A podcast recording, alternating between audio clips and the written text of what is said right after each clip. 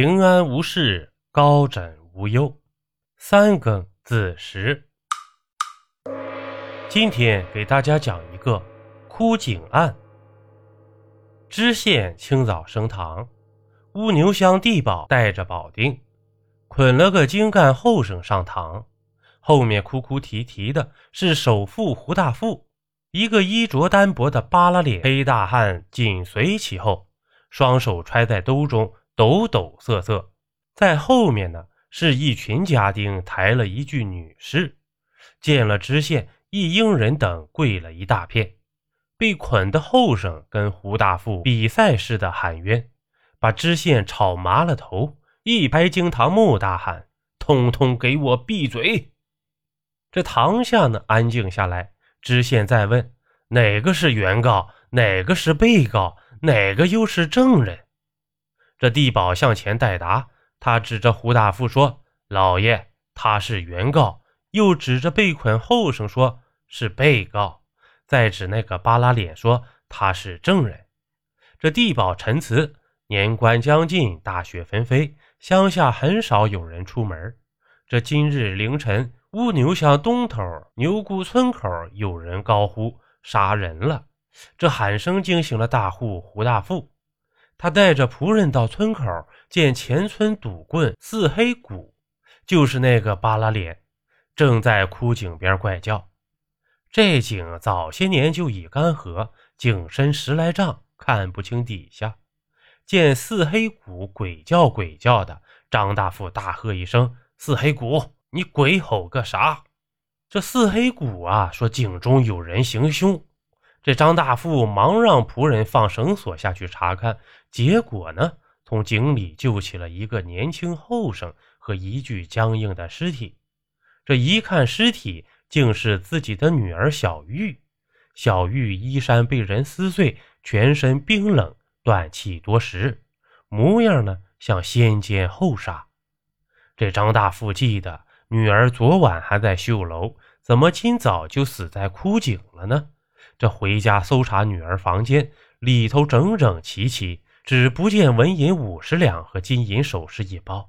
这搜那后生包裹，发现纹银五十两，想来是他勾引小玉盗银，见色起意，见财起意，谋杀了小玉。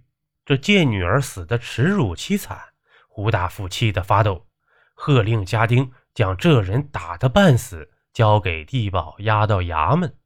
并带四黑谷上堂作证，这请县太爷严惩歹徒啊！这知县询问证人，四黑谷说昨晚在赌场输个精光，回家走到村口，听枯井里有人呼救，急到井边一看，里头一男一女，一人大喊救命，一人僵硬不动。这知县再问被告，后生说他是个卖唱艺人，走江湖三年，挣钱五十两。今年他想赶回家过年，走到一个村口时，因天黑路滑，不小心掉进枯井，砸着个软绵绵的东西。这一摸呀，是一具冰冷的尸体。这后生下落三魂七魄呀，在井中大喊救命，半天喊不到人。凌晨时嗓子快喊哑了，才来了一个人。那人到井边便高喊杀人了。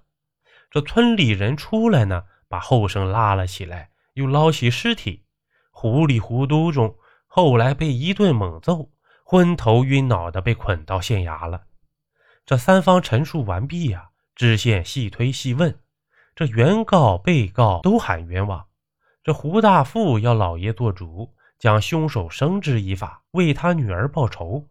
后生一口咬定他失足落井，女尸早在井中，求老爷明察冤情啊！这知县沉吟半晌，令仵作认真验尸，自己则带人到现场勘察枯井，再到小玉的绣楼检查。这知县衙役正在绣楼忙碌，只听咕咕一阵鸟叫，飞进一只白雪似的玉鸽。见有陌生人，又惊飞出去。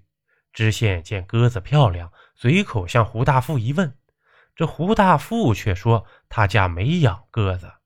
这知县沉吟半晌，问：“你的亲戚朋友间有没有年轻小伙常来家里走动啊？”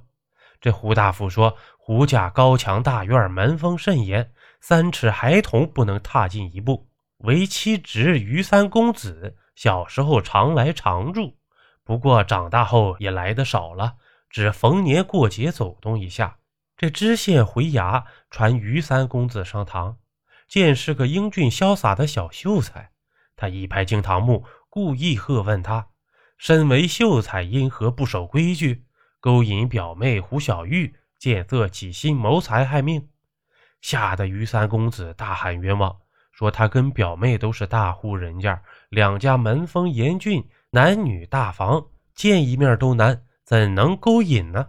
更何谈谋财害命？这知县继续追问于三公子，案发时人在哪里？得到的回答却是那日于三公子因课业不佳，被父亲锁在书斋。还派了个贴身老仆相随，根本无暇分身。这知县啊，只得提出那个后生定了个勾引良家妇女、杀人害命的大罪，判了斩监后。断过这个案子，已是早春二月，百花盛开。知县文人雅兴，带了些银子，携个童儿下乡踏青。二人随意走到乌牛乡，天黑时到了牛谷村。这老远望见胡大富家，知县想起他心丧爱女，就进门慰问。县太爷亲临慰问，这胡大富热泪盈眶，热情招待。这知县在胡家小住，夜间睡不着，出来走动，走至已故胡小姐的绣楼时，又见那只白鸽。翌日，知县离开胡家后，一路赏春，不知不觉走到于三公子家。这父母官来访。余家蓬荜生辉呀！知县住进书斋，跟着三公子看经论文，十分的惬意。两人正论四书时，一只玉鸽飞进，落在三公子肩上。这知县便打听鸽子来历。公子说：“此鸽是东营产物，一个远房亲戚跨海经商带回，作为重礼呢，送给他的。这鸽子飞得又高又快，东营武士。”常用它通报军情。这知县笑问：“公子若遇如意佳人，可用它飞入深闺传信？”这公子脸色微变，却又很快调整过来，说：“这事学生倒未做过。”知县也不多言，见鸽子可爱，要公子卖给他。这三公子不好拒绝，就送给知县。知县带鸽子走出余家，立即将其放飞。命人在后跟着，发现他又飞到了胡家。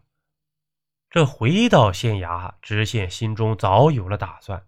邀您继续收听下集。